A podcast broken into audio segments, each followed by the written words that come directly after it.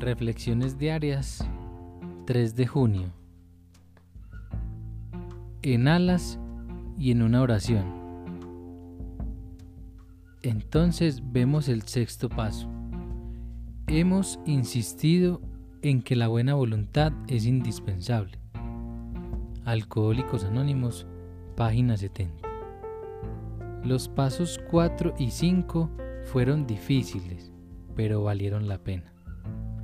Ahora estaba atascado en el paso 6 y esperando, tomé el libro grande y leí esta parte.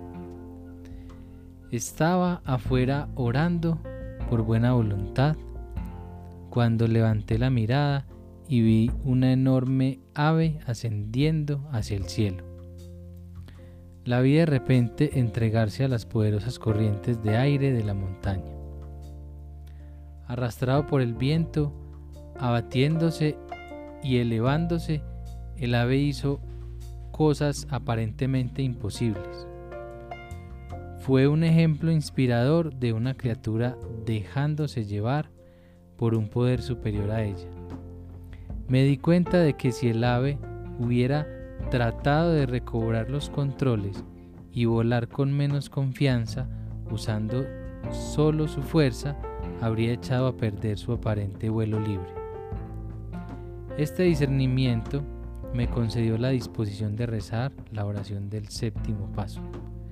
No siempre es fácil reconocer la voluntad de Dios. Debo buscar y estar listo para aprovechar las corrientes de aire y en esto me ayudan la oración y la meditación. Ya que yo por mí mismo soy nada le pido a Dios que me haga conocer su voluntad y me dé el poder y el valor para cumplirla hoy.